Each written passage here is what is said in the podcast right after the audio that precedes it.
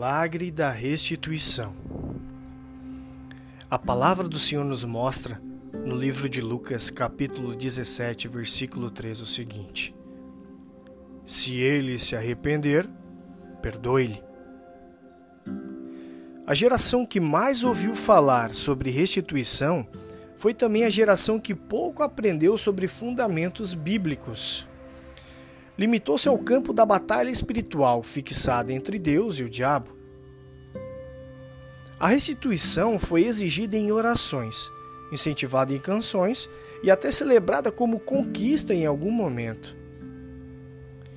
Quando olhamos para o texto sagrado, o que vemos é que um fator de restituição muito recomendado é o processo do arrependimento. A igreja de Laodiceia foi recomendado Lembre-se, pois de onde você caiu. Arrependa-se e volte. Esta referência encontra-se no livro de Apocalipse, capítulo 2, versículo 5. Os ouvintes da pregação de Pedro perguntaram: Que faremos, irmãos? Ao que Pedro respondeu: Arrependam-se e batizem-se para cancelamento dos seus pecados. Esta referência encontra-se lá no livro de Atos, no capítulo 2, versículos 37 e 38, e também no capítulo 3, versículo 19. O arrependimento é sempre uma condição para a restituição a partir dos verbos voltar, lembrar, abandonar, deixar. Um requisito do arrependimento eficaz é o enxergar-se. Quem não se percebe, quem não se enxerga, quem não admite seus erros, seus pecados, também não encontra meios de corrigi-los e, indubitavelmente, seguirá sua senda de derrotas sobre derrotas. Em Lucas, no capítulo 18, versículo 13, Jesus contrasta dois homens distintos.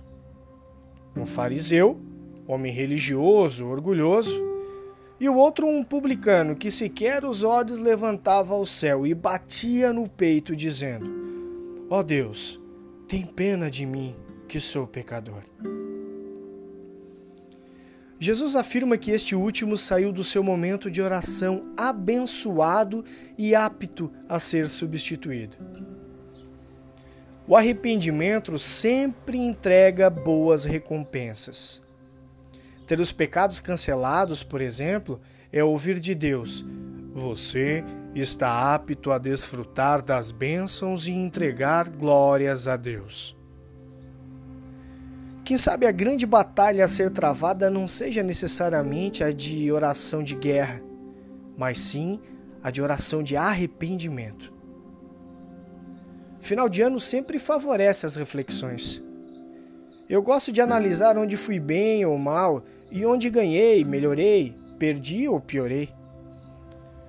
Mas um dia aprendi essa lição simples, mas sempre dolorosa, de que há restituição no arrependimento. E você? O apóstolo Paulo escreve na segunda carta aos Coríntios, no capítulo 7, do versículo 9 ao 10, o seguinte: Mas agora me alegro não porque vocês ficaram tristes, mas porque essa tristeza os levou ao arrependimento. Pois vocês foram entristecidos segundo Deus. Porque a tristeza segundo Deus produz arrependimento para a salvação, que a ninguém traz pesar, mas a tristeza do mundo produz morte. Que Deus abençoe e lhe conceda tempo de restituições. Este é um texto do pastor Fabrício Porto, narração André Pasquale, publicação Igreja do Nazareno Central de Criciúma, Santa Catarina.